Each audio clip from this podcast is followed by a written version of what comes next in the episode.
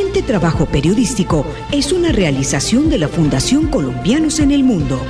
Nos proponemos reunir a los colombianos para trabajar por Colombia. Aquí estamos incentivando vidas, cerrando brechas. Pachapi, Canchi, En los medios comunitarios escucha el idioma quichua el que hablan miles de ecuatorianas y ecuatorianos en Sierra, Costa, Amazonía y Galápagos. En los medios comunitarios se escucha la nacionalidad agua, a la chachi, la épera, la sáchila y a los pueblos de la costa ecuatoriana. Se escucha a la nacionalidad Shuar, la Chuar, la Icofán, la Siecopay, la Siona, la Guaorani, la Sibia, la Andua. Y la Zápara. En la Amazonía ecuatoriana. Ecuador Plurinacional. Medios de comunicación plurinacionales.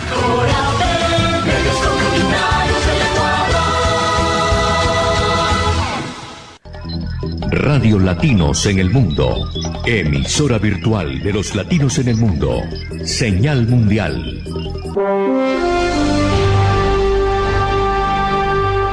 Desde Atlanta y para los seis continentes, Helmut Levy nos conduce por caminos muchas veces insospechados, inesperados, tempestuosos y llenos de sorpresas.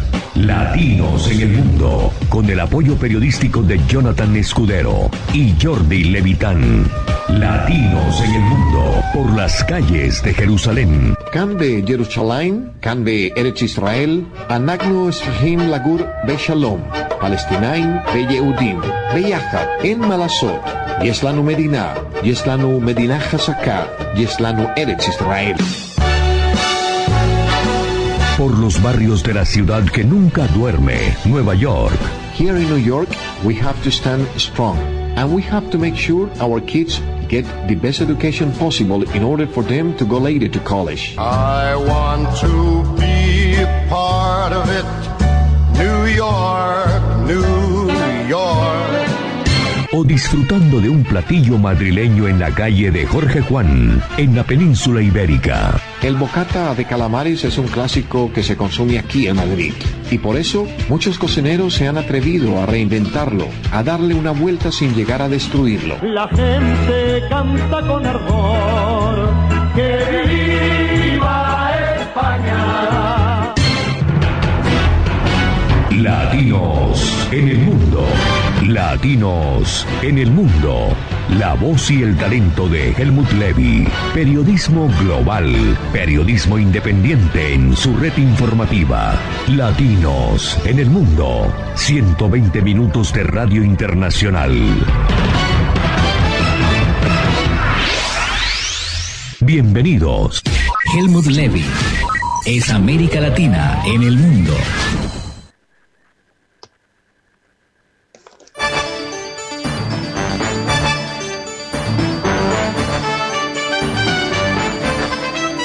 Amanecer en América. Buen viento y buena mar. Abordamos el buque imaginario de latinos en el mundo. En la presente señal internacional que emitimos desde la parte suroriental de la tierra del tío Sam, del país de las barras y las estrellas, desde la multicultural, desde la multifacética, desde la cosmopolita ciudad de Atlanta, en esta fresca mañana de otoño 2021 que el Creador nos otorga. Hoy, octubre 17, 2021, sentimos por primera vez en esta bella época de otoño el frío que corresponde a esta época. Amanecimos con 5 grados centígrados y a esta hora el rey de los astros nos acompaña con toda su fortaleza, con todo su esplendor. Hoy con la coordinación general de Jonathan Escudero, el aporte periodístico al otro lado del Atlántico, en Barcelona, España, Jordi Levitán. En la portuaria ciudad de Guayaquil, Luigi Guerrón, nuestro codirector. Allí en esa parte del litoral pacífico suramericano y aquí en el máster internacional de Radio Ya, Helmut Levy miembro de la Asociación de Periodistas Hispanos de la Unión Americana. Les recordamos que lo nuestro, lo nuestro es navegar por las ondas, en la mar o el aire, pero con los pies en la tierra. Aquí vamos, a bordo de esta imponente nave imaginaria, a bordo de este imponente buque imaginario, ondeando con orgullo las banderas de América Latina, desde los cielos eternos de la Patagonia Argentina y la Patagonia chilena, y hasta el río Bravo, y donde un latinoamericano hace presencia. Un millón de gracias por hacer de esta señal esta frecuencia su agradable compañía. Voy de inmediato a integrar a nuestro codirector Luigi Guerrón. Luigi, buen viento y buena mar. Bienvenido a bordo. Hola Helmut, muchas gracias, muy buenos días con todos, con los latinos dispersos en todo el planeta, unidos por una misma cultura. Acá 24 grados centígrados, un cielo semi-nublado con una temperatura pues, calurosa como siempre, 74, 75 grados Fahrenheit para que se entienda en la Unión Americana. La diferencia entre invierno y verano acá es que por la noche también hace calor. En, verano, en verano hace frío, pero en invierno hace calor. Ya estamos sintiendo calor por la noche. Hoy sentimos la bella manifestación del frío. Qué alegría sentir frío luego de tantas semanas de intenso calor aquí en la capital del estado de Georgia, sede del aeropuerto más visitado del orbe. 107 millones de seres humanos recorren los siete terminales del aeropuerto internacional de Atlanta cada año. Dejamos Guayaquil y nos internamos en la capital de los Estados Unidos de América. Hacemos contacto con el director de Periodismo Sin Frontera, el reconocido periodista Ricardo Puentes Melo. Ricardo, buen viento y buena mar. Bienvenido a bordo. Muchísimas gracias, Helmut. Un saludo aquí a, a, la mesa de trabajo, a todos los espectadores, a todos los oyentes. No estoy en este momento en Washington, para tu envidia y envidia de quienes nos escuchan y nos ven, estoy en la bella ciudad de Tampa, Florida. Todavía no se oh. siente el frío. Oh, tremendo extremo. Qué bueno que esté muy cerca a nosotros, en la península de la Florida. Me alegra mucho, Ricardo. Ya voy con Ricardo de un tema que a esta hora recorre todos los teletipos informativos y es portada mundial. Ya hablaremos sobre el tema. Voy a España. Vamos a integrar al ex matador de toros José Porras. Él nos recibe en la península ibérica. Él está en algún punto geográfico de España. Vamos a habilitar, maestro, por favor, su micrófono. Exactamente. Maestro, buen viento y buena mar. Bienvenido a bordo. Eh, buenos días, Helmut. Eh, contento de estar contigo, de subirme a ese barco imaginario y muy bien dirigido por, por su señoría. Así que encantado. No estoy en Madrid, Estoy para envidia del amigo de Tampa, sana envidia, estoy en las Islas Afortunadas, me encuentro en Fuerteventura cumpliendo un compromiso de amistad con una paisana tolimense, justamente, pero de verdad disfrutando mucho del calor de las Islas Canarias. Bueno, nuestros coequiperos recorren el planeta disfrutando del milagro de la vida. Gratitud al Creador que nos ha permitido ver esta mañana que no conocíamos Gratitud al Creador que nos permite el milagro de la vida. Antes de iniciar nuestro recorrido periodístico, yo quisiera eh, intercambiar con nuestros invitados de la mesa de trabajo un tema que me parece muy interesante. Es una costumbre latinoamericana, no es costumbre norteamericana. Resulta que entre nosotros los latinos es muy común expresar muchas veces sin calcular la dimensión de nuestras expresiones, nos saludamos. Oye, amigo, pero ¿cómo estás de gordo? Amigo, ¿y por qué estás tan flaco? ¿Estás enfermo? Aquí en Norteamérica, cuando alguien se dedica a rebajar unas libras, pues es muy común escuchar, wow, looking good. Sí, se mira bien. Keep going. Ricardo, ayúdame a entender esta mentalidad latina que si está gordo es malo y se dedica a bajar unos kilos por ejercicio, por disciplina, por controlar el apetito, entonces estamos muy flacos y quizás estamos enfermos. Eso se conoce en castellano castizo como envidia. Eh, nadie quiere ver al prójimo, la mayoría de las personas no quieren ver al prójimo bien.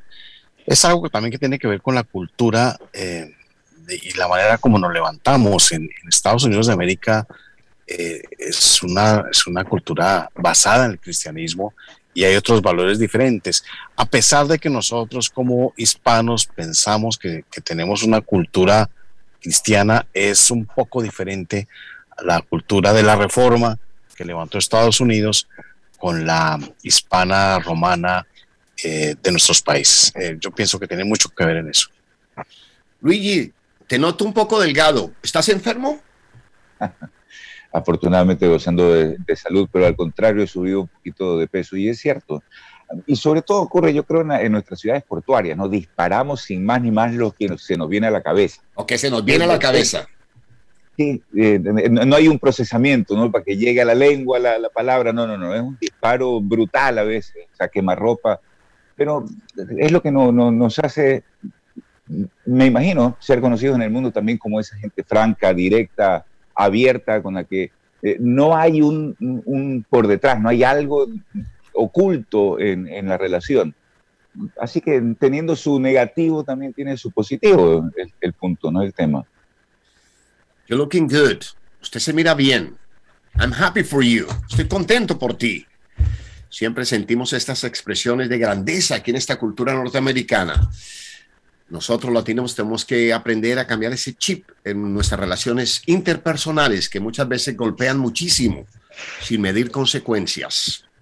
Hoy tenemos la conducción en el máster internacional de Radio Ya, HJPW 1430 en su dial del AM, del experimentado y caballero de la radio, Jorge Pérez, está allí moviendo las perillas para que usted reciba esta carga de energía positiva tan clara y tan nítida como nuestras intenciones porque hemos invitado al maestro Jorge Porras, ya lo sabrán en breve. Pero cuando hoy repasaba la hoja de vida del paisano tolimense nacido en Anaime, allí a las afueras de Cajamarca, en las montañas centrales de Colombia, pues me detenía cuando decía ex matador de toros. Y me quedé yo pensando y desde ese momento, hace muchas horas, dije, ex matador de toros. Maestro, con todo mi respeto, no me gusta esa expresión. ¿Cómo se siente usted cuando le dicen ex matador? Pues Helmut, la verdad, totalmente de acuerdo contigo. Nosotros, los que llegamos a ser matadores de toros por oficio, por profesión, por vocación, pues hombre, decimos que es quizá tal vez la profesión más difícil o una de las más difíciles del mundo porque se danza con la muerte y muchas personas no quieren correr ese riesgo. Entonces, una vez haciendo énfasis en lo que tú me dices, me encontré con el maestro Pepe Dominguín, hermano del maestro Luis Miguel Dominguín, y alguien le dijo, ex matador, y le dijo, no, no, no, un momento, yo soy matador de toros y hago un símil con los sacerdotes, que los sacerdotes, aunque ya sean muy mayores, ya no celebrarán, ya no oficiarán la Eucaristía, pero siguen siendo sacerdotes. Me dice, yo soy matador de toros y no me contratan que porque es que tengo 85 años, yo no lo puedo entender, ¿no? Ahí se resume todo. Yo no soy ex matador, yo soy un matador de toros en uso de buen retiro y ahora me he convertido en una persona analítica que, que, está muy pendiente de lo que suele acontecer, pero sigo siendo lo que, a lo que le dediqué los mejores años de mi vida, ¿no? Al toreo. Voy con Ricardo Fuentes Melo, quien se encuentra en la península de la Florida, le quitaré unos minutos de su apretada agenda, porque ayer noche, entrando a la noche, hora estándar del este, aterrizó en el aeropuerto internacional de Miami, una de las grandes puertas de Norteamérica, el barranquillero SAP, que ha sido extraditado a territorio norteamericano. Esta noticia es titular en todos los medios informativos del mundo. Alex Saab venía trabajando con el gobierno de Maduro y el titular del nuevo Kerala reza textualmente, Venezuela suspende diálogo tras extradición de Saab en Estados Unidos de América. A esta hora, 11 de la mañana con 15 minutos, se encuentra en una cárcel desconocida en el sur extremo de la península de la Florida y mañana a primera hora se le, se le presentará los cargos ante un juez aquí en Norteamérica. Ricardo, desde la tribuna de Periodismo Sin Fronteras, ¿cuál es la lectura este hecho importante para la política internacional? Fue, fue un pulso que ganó la justicia norteamericana, el Departamento de Justicia de los Estados Unidos, contra, contra todo pronóstico. Eh, Alex Saab, el barranquillero, es colombo venezolano. Em, hizo mucho trabajo de lavado de dinero, desfalcos para, el, para el gobierno de Maduro, es el testaferro de Nicolás Maduro. Se calcula que desvió cerca de 400 millones de dólares de ayuda internacional que llegaba al pueblo de Venezuela y la cogieron él y Maduro para sus intereses personales. Hay, otra, hay otras personas, hay otras personas y otros analistas que calculan el, el robo a los venezolanos en cerca de 2 mil millones de dólares.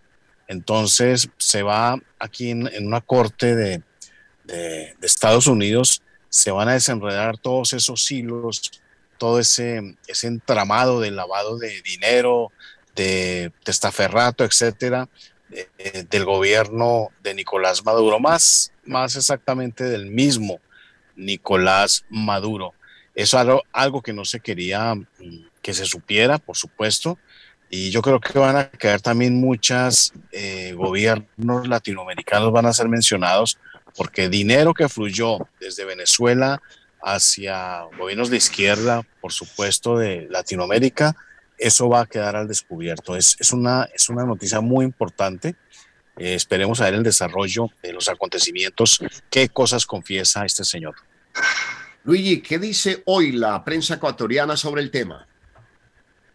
Bien, ha, sido también noticia durante todos estos días. Hoy justamente tengo al, principal diario del país en, en las manos y, y, no hace mucha mención al respecto, pero sin embargo periodistas, políticos, por supuesto, a través de sus cuentas de, Twitter y de redes sociales han, expresado, si se quiere, la esperanza de que la detención de Alex Saab pueda, en efecto, desenmascarar algunas de las trapacerías que se hicieron entre, entre gobiernos, inclusive y mandatarios, según las hipótesis periodísticas que ahora se convertirán en hipótesis judiciales. Esperemos que haya, en efecto, algunas revelaciones importantes, interesantes y que sobre todo conduzcan a la verdad, a la detención de los involucrados y a la recuperación del dinero.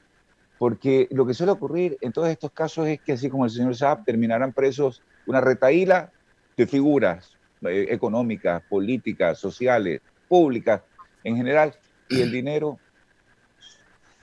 en nada. La platica se pierde. Qué tristeza. Ricardo, ¿algo más para agregar para dejarlo en libertad, con tranquilidad allá en la linda bahía de Tampa? No, solamente eso, eh, las noticias, las revelaciones que hará el señor Saab, que dicen que ese empresario, lo único empresario que tiene es que hizo una empresa fachada en Hong Kong para, para, robar, para robarse la comida de los pobres en Venezuela. Eh, yo espero que en realidad esto tenga consecuencias eh, no solamente en Venezuela, sino a nivel de Latinoamérica. El dinero, insisto, que ha, fluido desde, desde las arcas venezolanas hasta América Latina ha causado muchas desgracias en nuestro continente. Yo espero que sepa toda la verdad y que suceda algo, como dice aquí el amigo, que suceda algo, no solamente con el dinero, ese ya, ese ya se perdió, sino que tengan la responsabilidad política y judicial de los implicados, que vayan a la cárcel. Que vayan a la, cárcel. Ricardo, muchas gracias. ¿Te pido un favor? Sí, señor. A ver si hoy va a un buen restaurante allí en la bahía de Tampa y se come un buen red snapper, un buen pargo rojo, para que disfrute la grandeza del mar de la Florida estaré cumpliendo ese deseo y les informaré dentro de ocho días cómo me fue. Feliz día, Ricardo. Director de Periodismo Sin Fronteras, una gran plataforma eh, periodística donde nuestro coterráneo hace una gran labor aquí en Norteamérica, Norteamérica. Luigi, los diferentes medios informativos de América Latina dieron testimonio del acontecimiento de la extradición. En su óptica, ¿por qué fueron tan corticos en la prensa ecuatoriana? ¿Estarán aliados ya al gobierno izquierdista? Mira, no, no, lo creo. La verdad es que ha habido quizás algo de hermetismo por parte del gobierno estadounidense en este proceso de extradición que sorprendió a todos, no el proceso, porque el proceso lo conocíamos, fue fue público, se, también ocupó importantes espacios en los medios de comunicación, pero ya la deportación se produjo prácticamente con, un velo de misterio, ¿no? Y, nos, enteramos de que simplemente el avión que lo trasladaba a Alex Saab estaba trasladándose desde Cabo Verde a, Estados Unidos durante, durante la noche madrugada y poco menos que eso. Y, ciertamente no hay mayor noticia en, en, la llegada a Estados Unidos, sino, porque además no hay acceso al detenido, sino probablemente ya en, este, en, esta formulación de cargos que le tengan que hacer. Pero ahora, hay muchas cosas a las que tiene que responder según diversas teorías el señor Saab, no solo en Venezuela, no solo en Colombia, también en Ecuador. Tú recordarás que hubo un sistema denominado Sucre, y esto en, para tratar de honrar al, al, héroe independentista Antonio José de Sucre, que era algo así como el sistema universal de conversión y reconversión de moneda, una cosa por el estilo. Y se habla que se movieron por ahí más de 2 mil millones de dólares que terminaron en quién sabe qué arcas, porque había unas cuestiones de subfacturación, de sobrefacturación, que permitían simplemente blanquear dinero. Y eso con involucramiento ecuatoriano. Así que nos interesa también conocer esas verdades.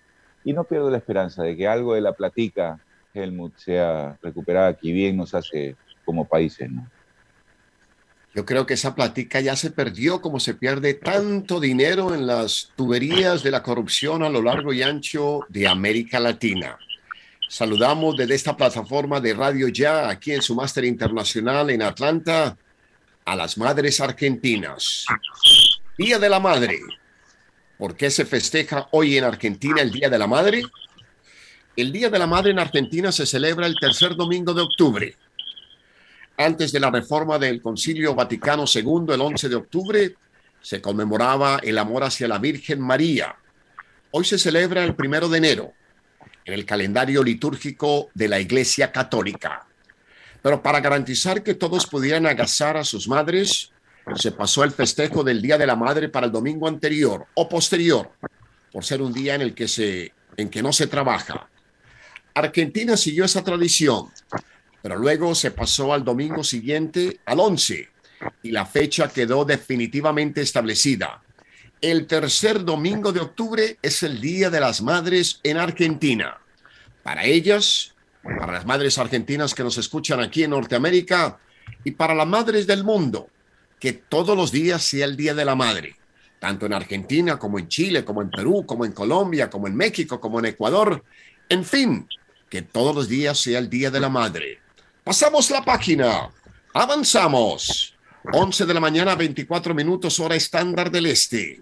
Hemos invitado al maestro Jorge, José Porras porque es, ha sido un empresario importante, es una figura destacada del departamento del Tolima y de renombre tanto nacional como internacional, asentado por muchos años en España y desde allí trabaja varios frentes, humanos, humanitarios, de cultura y en Colombia ha tenido también una hoja de vida muy valiosa como empresario de la música, de los espectáculos, etc. Luigi, seguramente usted ha visto alguna vez en el Ecuador, en el, Ecuador, el canal Caracol Internacional.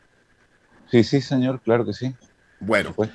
esta noche se rinde un homenaje al músico y compositor tolimense Rodrigo Silva, del dueto Silva y Villalba, muy conocido entre nosotros los tolimenses y muy conocido a nivel nacional e internacional.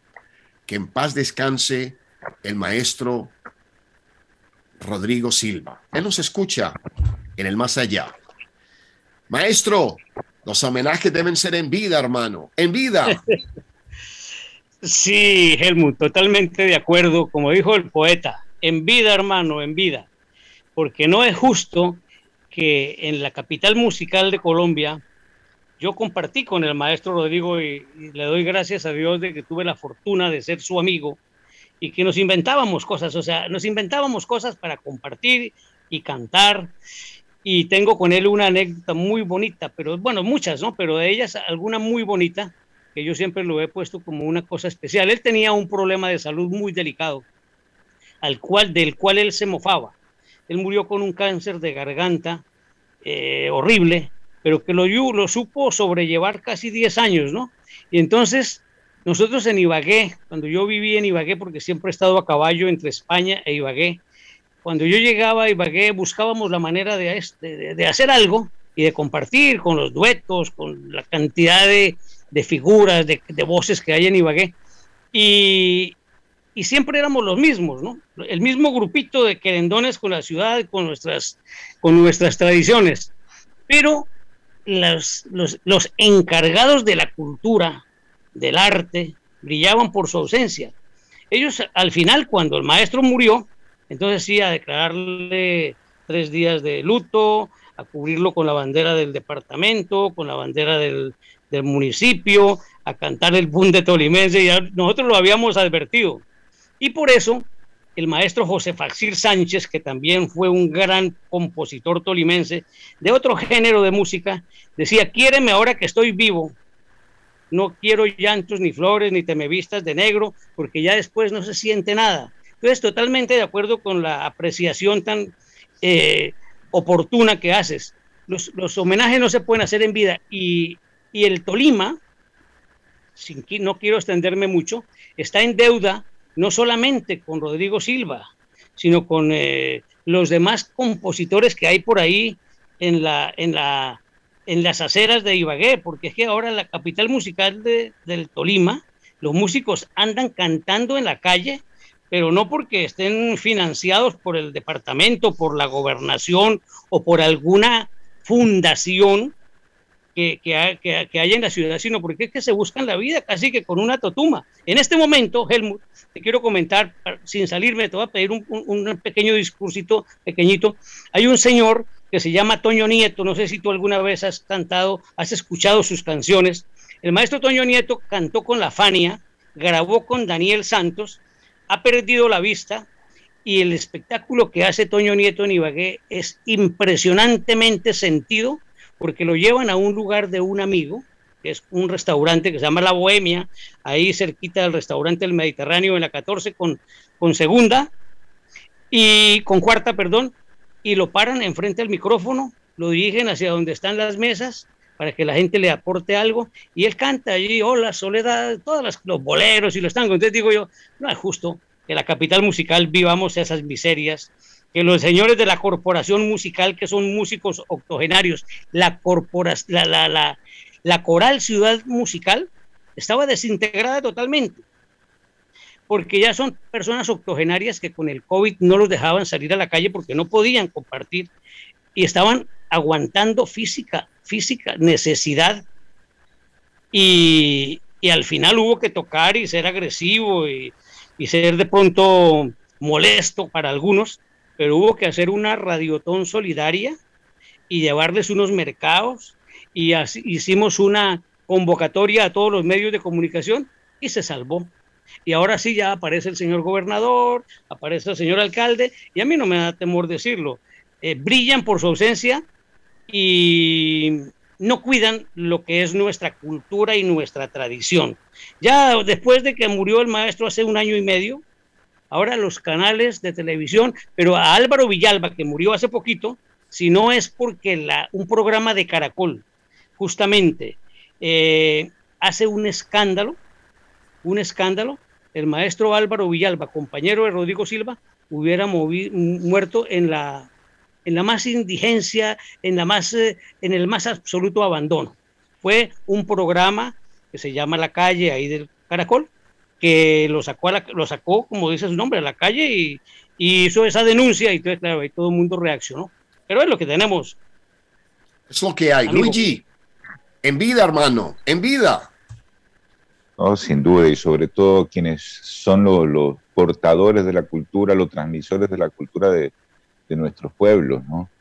Eh, eh, yo, bueno, siempre he dicho, la, educación quizás sea obligatoria, obligada por las leyes y, demás. La cultura, la cultura no, la cultura la consume uno porque quiere y, la aprecia y la difunde porque, porque quiere y porque llega a amarla. Y esa es, creo que la gran misión de todos estos gestores culturales y, quienes eh, expresan nuestras culturas por el mundo, ¿no?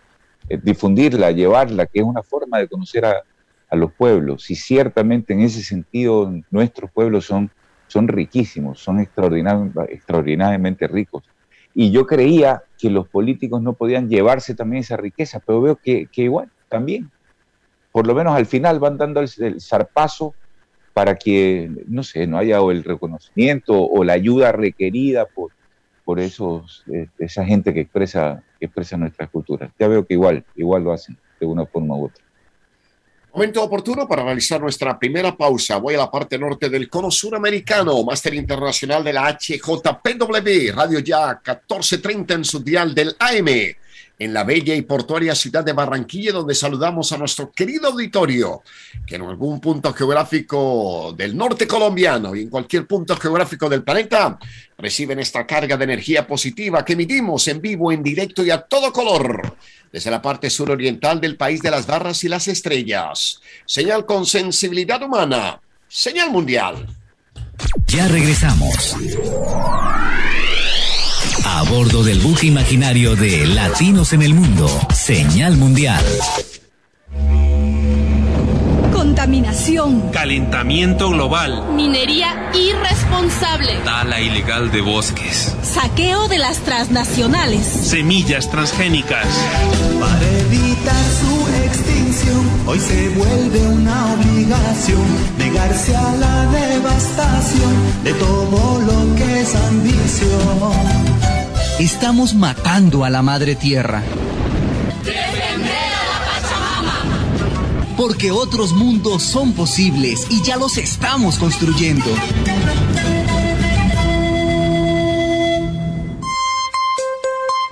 El 15%.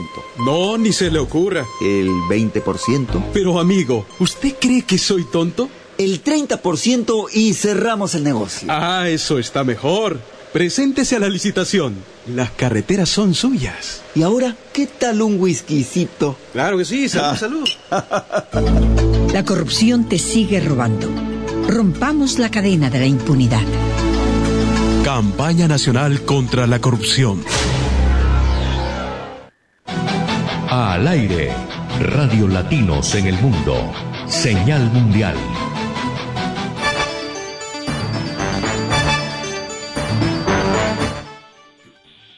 Avanzamos, avanza el buque imaginario de latinos en el mundo, 120 minutos de radio internacional a partir de las 12 del mediodía, hora estándar del este, señal para Nueva York, para Boston, para Filadelfia, para Miami, para Atlanta.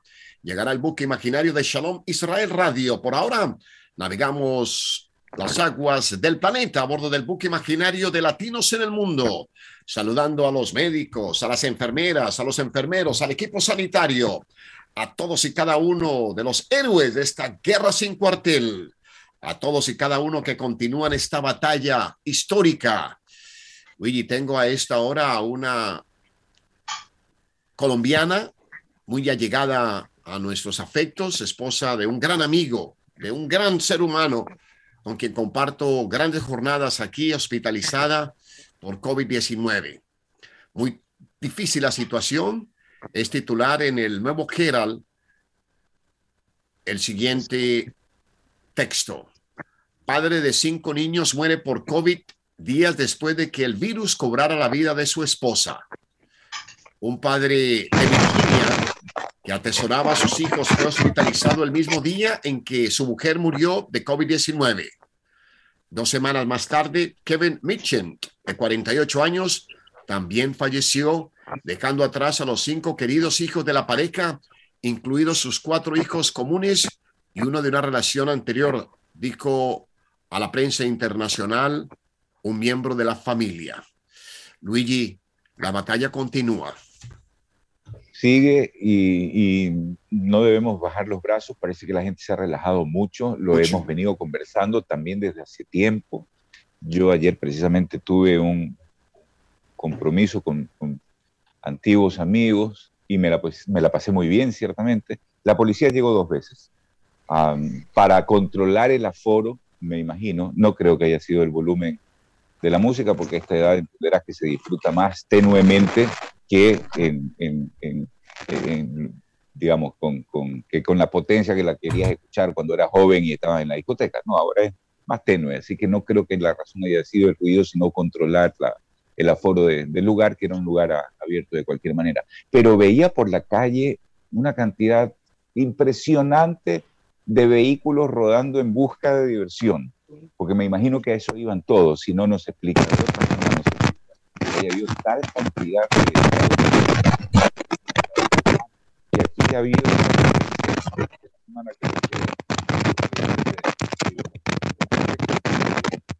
Hay un de casos eh, vamos a nuestro compañero Luigi. ¿Nos escucha Luigi? A esta hora de la tarde queremos informarle. Eh, ¿Hay algún ruido? ¿Alguien tiene su micrófono abierto y una mala conexión nos está jugando una mala pasada en el sonido? Adelante Luigi, a ver si ya resolvimos. No, ahí está alguien.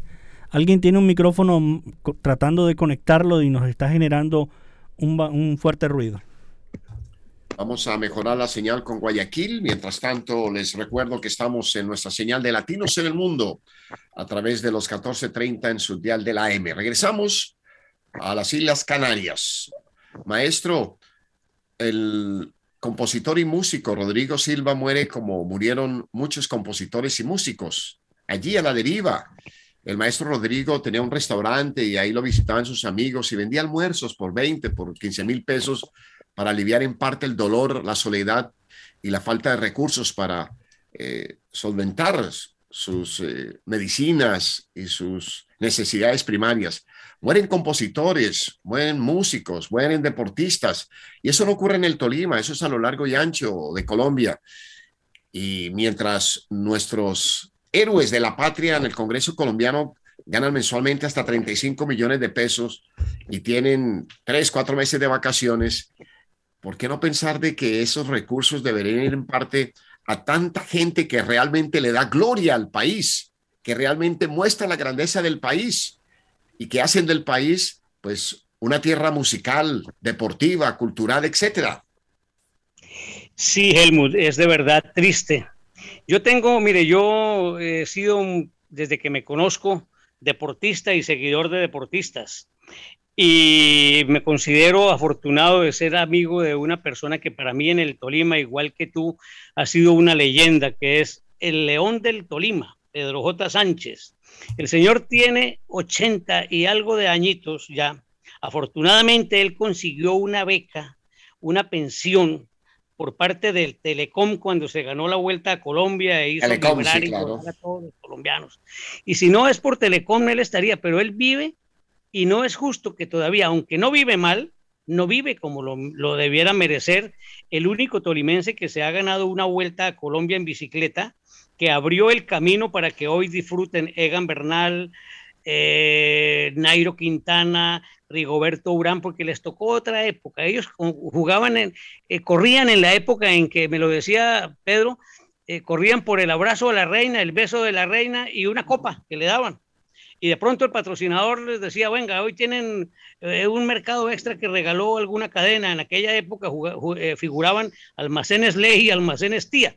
Entonces, hombre, mire, una ancheta y no sé qué, pero no es justo, ¿no? Yo he compartido con él y veo de que los grandes embajadores que en este momento tiene el, eh, Colombia en el mundo son los ciclistas, algunos futbolistas, boxeadores, eh, personas que se han jugado la piel y que con mil sacrificios han logrado, han logrado sobresalir. Me lo decía Martín Emilio Cochise Rodríguez, porque yo soy muy aficionado al ciclismo, me decía, mire, eh, eh, lastimosamente eh, aquí es más importante un político que un campeón, que un, un hombre como Martín, que fue dos veces campeón mundial, y él fue concejal de Medellín porque quiso imponer la moda de la bicicleta que ahora todo mundo en Holanda, en París, en, Bélgica, en España, las ciclovías se impusieron. Y cuando él llegó allá a las reuniones del consejo en bicicleta, le empezaron a decir, mire, es que no se les puede dar la oportunidad porque se vuelven locos. ¿Qué hace ese señor en bicicleta y tiene que venir con corbata? Este no tiene categoría para ser concejal de Medellín. Se lo criticaron y se lo, hasta que el hombre se aburrió y lo hicieron a un lado. Porque allí preferiblemente el hijo de o el amigo de tiene el derecho a ocupar las curules, los consejos, a formar parte de las asambleas. Entonces yo pienso, Helmut, antes que agradecerte a ti de verdad, que, que, lideres ese barco virtual que nos está despertando es de esa indolencia. Hombre, aprovechar para hacer una campaña, para hacer una, un, un, un eco. Yo intenté, y te voy a contar una, una, una, pequeña anécdota. Cuando yo presenté a Vicente Fernández en Ibagué, en el Estadio Murillo Toro, presenté al maestro Vicente Fernández, pero puse por delante a María Mercedes Falla y a José Faxir Sánchez, dos tolimenses que eran los que tenían que abrir el espectáculo. Luego llevé a Rafael de España, de Linares, y puse por delante en la Plaza de Toros al viejo Tolima, al dueto de eh, Alberto Ballesteros y Hernando Vidal y Jorge Vidales para que abrieran el espectáculo.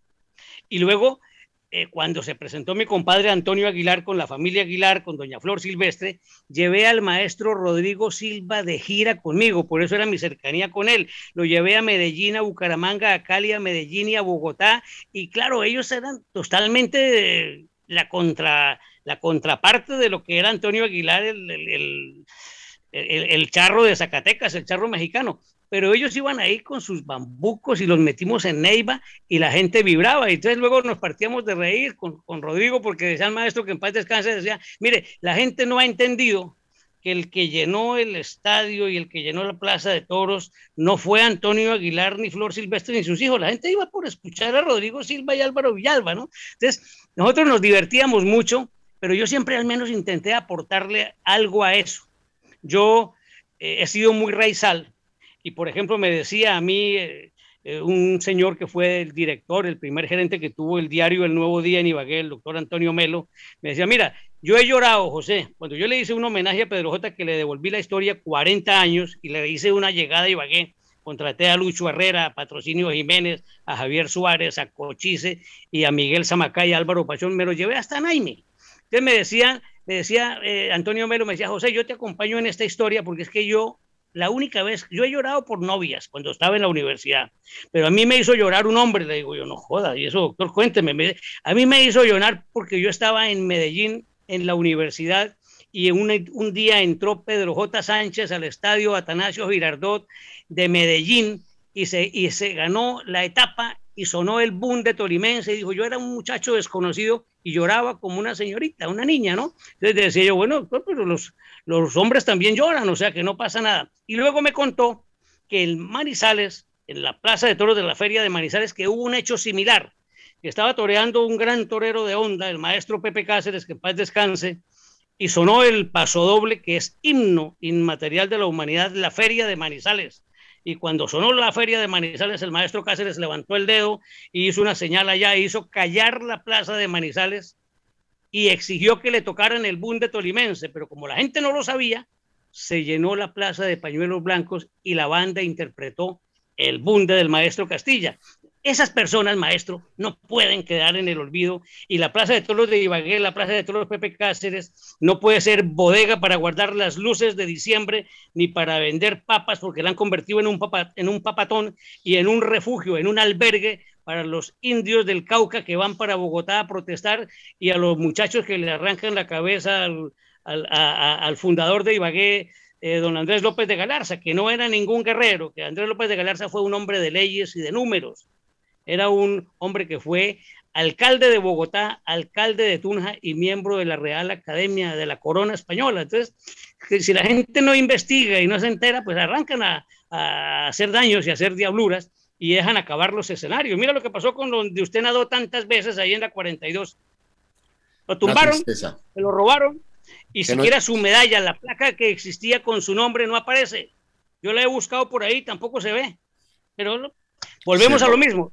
Gracias, Helmut, por sí. esta oportunidad para recordarle a la gente de que usted, Pepe Cáceres, Pedro J. Sánchez y el zurdo Jamardo, que aunque no era eh, eh, tolimense, se crió y vivió todo en su, en, su, en su Ibagué, que era ya para él una ciudad, y fue querendón con la ciudad. Entonces, hombre, ese sentido de pertenencia, esa identidad regional, tenemos que sacarla a flote. Yo creo que podemos hacer cosas, todavía tenemos fuerzas para, para seguir luchando. Gracias, Helmut, por darme la oportunidad al menos no, señor. de que alguien nos escuche. Desde que tengamos el oxígeno que nos otorga cada mañana el Creador, tendremos la fortaleza para continuar en la lucha. Se robaron lo poco que teníamos.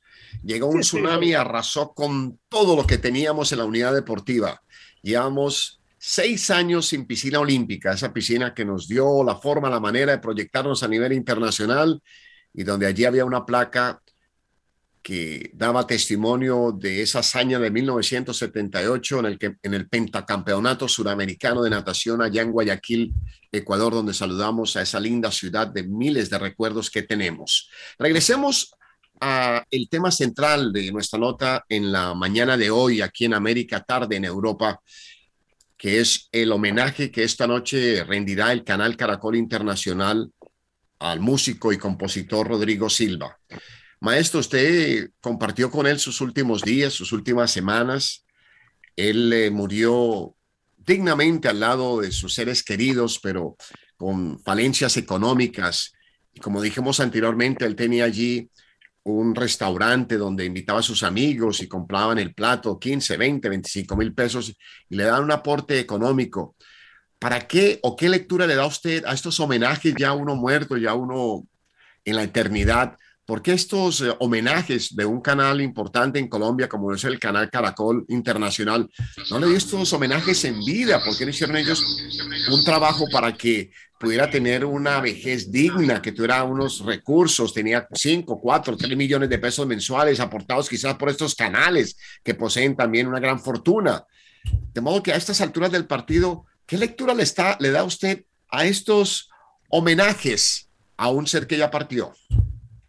Eh, mira, Helmut, yo no quiero ser duro, pero sí quiero ser crítico. La vida es dura. La vida es dura, hay que hablar con dureza. Esto es hacer el ridículo, porque mm, ese hombre, como usted bien lo dice, y yo estaba en Armenia, porque también estuve viviendo en Armenia, y de pronto él me llamaba un fin de semana y me decía, Josecito, mi hijo, es que vamos a hacer aquí unos frijolitos y yo los voy a preparar, pues, y, o un asadito huilense. Y yo le decía, maestro, para allá me voy. Y yo pasaba la línea, cogía el carro y llegaba a Ibagué a lo mejor me iba a buscar por ahí amigos a la tercera y allá le llegaba con seis o siete. Pero era una manera que era mi obligación de amigo. Pero es que resulta de que éramos los mismos de siempre, ¿no? Que en paz descanse Jorge Eliezer Barbosa Ospina, era algún amigo por ahí, alguna otra señora que se dejaba jalar para allá, pero no había el, el, señor representativo de la política. Ellos echaban manos del artista cuando iban a hacer la campaña, entonces dentro del presupuesto de lo que era la campaña lo llevaban allá y lo ponían a cantar y después le pedían rebaja. Entonces, es la clase dirigente que tenemos, que es la que está haciendo el ridículo, porque lo vamos a denunciar yo personalmente ahora, eh, si Dios quiere y Dios lo va a querer, claro, voy a ir en noviembre, diciembre y voy a, iniciar una, una campaña de recuperación de nuestra identidad. Yo ya, Dios gracias, vivo afortunadamente en España con mi esposa, con mis hijos, con mis hermanos, pero tengo muchos intereses y me considero Helmut más tolimense que un tamal. Entonces yo voy a llegar allí y voy a intentar tocar algo que es que, lo de Toño Nieto me conmovió porque leí un, artículo del hijo de, Carlos Orlando Pardo, que lo puedes encontrar en El Coronista y hablaba la oscuridad de una figura de la canción como Toño Nieto. Él formó parte de la banda de Jimmy Salcedo y su Onda 3. El hombre está, yo le he llevado a él, y no quiero pues eh, recordarlo como, como aporte, sino que cuando hicimos allá la Radiotón, yo recolecté en Ibagué como 500 mercados, algo así y a él le llevé un par de veces, a Álvaro Villalba también le llevé unos mercaditos. Entonces, hombre, eso de Antonio, de Toño Nieto, que yo lo vi, lo, lo, visioné, pero, y me lo imagino ahí en el espectáculo, una persona lo dirige, ahí en esa frente hay tres mesas, luego le da la vuelta como, una, como un robot y lo pone a mirar para el otro lado y dice, cante para allá que allá hay dos mesitas más, y luego le da la vuelta para el otro lado, cante para allá que allá eh, está la otra mesita, y luego pasan y le echan ahí, y el otro señor le reconoce algo porque es un amigo generoso. Es un señor, el dueño del restaurante Bohemia, es un músico también, y tratan de ayudarle porque prácticamente está mendigando. Y no es justo, porque nosotros en Colombia la seguridad mm, social funciona fatal. Eh, no hay eh, una beca, no hay una pensión para un deportista. Un estímulo. Como, hay, un estímulo como la hay en España. Aquí el que gana una medalla olímpica o es podium en un mundial ya tiene un...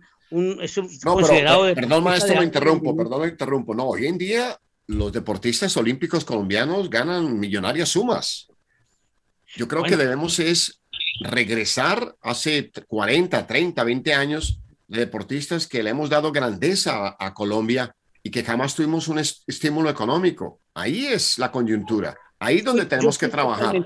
Porque los actuales, los actuales ganan ya y compran sus mansiones y muy bien, muy merecido. Pero hay que mirar atrás. Luigi, porque es importante reconocer no solamente a los deportistas, ustedes también tienen grandes músicos que lo que sucede en Colombia seguramente está sucediendo en Ecuador también, el olvido. Sí, sí, sí, hombre. Eh, de hecho, eh, no sé, pero cuando murió el gran compositor ecuatoriano, que fue un amigo mío personal, don Olimpo Cárdenas Moreira, que fue el primer artista que yo presenté en, un espectáculo, eh, fue el cantante con el que nos levantamos nosotros. qué pena, tu duda y la mía.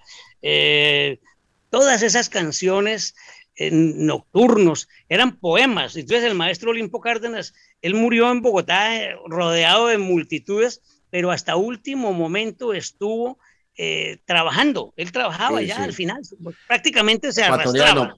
Perdón, maestro. Vamos, eh, Luigi, si sucede en Colombia, sucede también en Ecuador. Pero sí, ciertamente, y a todo nivel, no, no solo con los artistas, sino efectivamente, como tú dices, con los deportistas y, y, todos los que nos representan de una u otra forma alrededor del planeta y no solo dentro de nuestro, nuestra frontera. A propósito de Olimpo Cárdenas, también un hombre de, de, pasillos como lo fue Julio Jaramillo, ambos reconocidos, mira tú, sobre todo en Colombia, luego en México, antes que en Ecuador, y en ambos casos eh, no murieron en la riqueza, en efecto, ¿no? que, que, por la popularidad que tenían en la época debieron haberlo hecho así. Eh, sin embargo, eh, no ocurrió.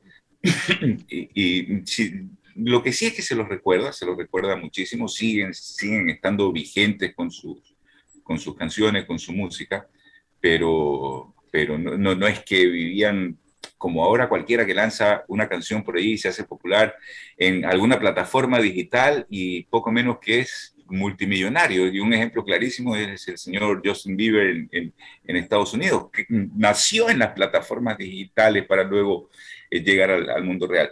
Imagínate tú si Olimpo Cárdenas, Julio Jaramillo hubieran tenido en su época ese tipo de ayudas tecnológicas, cuánto hubieran crecido en popularidad y no solo la, la que tuvieron. Y sobre todo, no hubieran dejado este mundo eh, sin duda en las condiciones en las que finalmente se fueron. 11 de la mañana, 54 minutos. Alcanzo a divisar a la distancia al faro que me indica mi punto de regreso, mi punto de retorno. Voy al máster internacional de la HJPW 1430 en su dial del AM, porque hoy juega el Junior. Y quiero escuchar a mi coequipero Jorge Pérez. Jorge, un amigo que sigue al Junior, que vive aquí en Atlanta, me decía, no, Helmut, lo que pasa es que el Junior a veces se comporta como un tiburón y a ratos como un boca chico. ¿Qué decirle a nuestro amigo? No, señor. Con los buenos días para los compañeros Luigi y nuestro amigo en España. No, señor. No nos degrade al tiburón. Déjelo ahí quietecito. está nadando en buenas aguas en estos momentos. Está en los primeros lugares. No juegue como nosotros estamos acostumbrados a ver a nuestro Junior de Barranquilla, pero el tiburón se va recuperando de a poco. Ahí de a poquito. Hoy el clásico de la costa. 8 y 10, como dice eh, una promoción de un programa bastante veterano en Colombia. Precioso horario para cerrar la jornada del fútbol colombiano 8 y 10 ante Jaguares de Córdoba, el equipo de Montería, una ciudad también aquí en la región caribe colombiana. ¿Qué distancia hay desde Barranquilla a Montería vía terrestre? Eh, bueno, si usted va en su carro, unas tres horas y media más o menos. Perfecto. Muchas gracias, Jorge. Que gane hoy el tiburón. don Saludo a Barranquilla, a su gente, a su puerto, a Puerto Colombia, que lo queremos de razón y de corazón. Maestro, tenemos que partir. Ya viene, ya viene la señal de Shalom Israel Radio. Gratitud por el tiempo compartido. Mensaje final. Eh, gracias, Helmut. Otra vez, gracias a ti. Eh, vamos a aprovechar esa generosidad que tú tienes y, y vamos a empezar a hacer cosas para recuperar lo que nosotros somos, nuestra identidad, nuestro sentido de pertenencia y Dios quiera que, que tenga eco, porque yo sé que el esfuerzo tuyo vale la pena. Cuente con lo que haga falta. Helmut, un abrazo para ti y para todo el equipo que nos ha acompañado. Abrazo suerte para el tiburón. Suerte para el tiburón. Dejamos aguas de España, aguas de las Islas Canarias y vamos a la portuaria ciudad de Guayaquil. Luigi, feliz domingo. Mil gracias. Igualmente, Helmut, y como, como dije al principio, para todos los latinos dispersos en el mundo que nos representan en nuestra cultura en cada territorio del planeta. Un gusto haber estado con ustedes, como siempre. Un abrazo grande.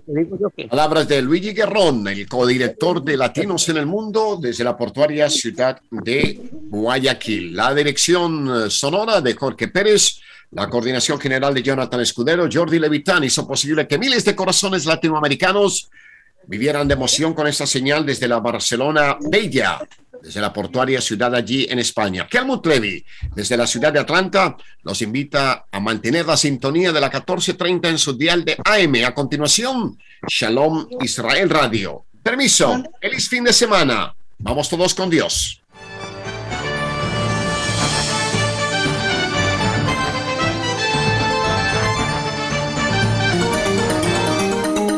Desde Barranquilla, emite Radio Ya 1430 AM.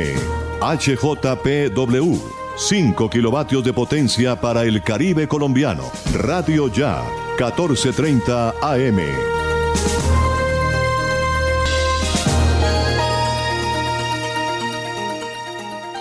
Ponte al día con tus impuestos distritales y ahórrate el 70% de los intereses moratorios hasta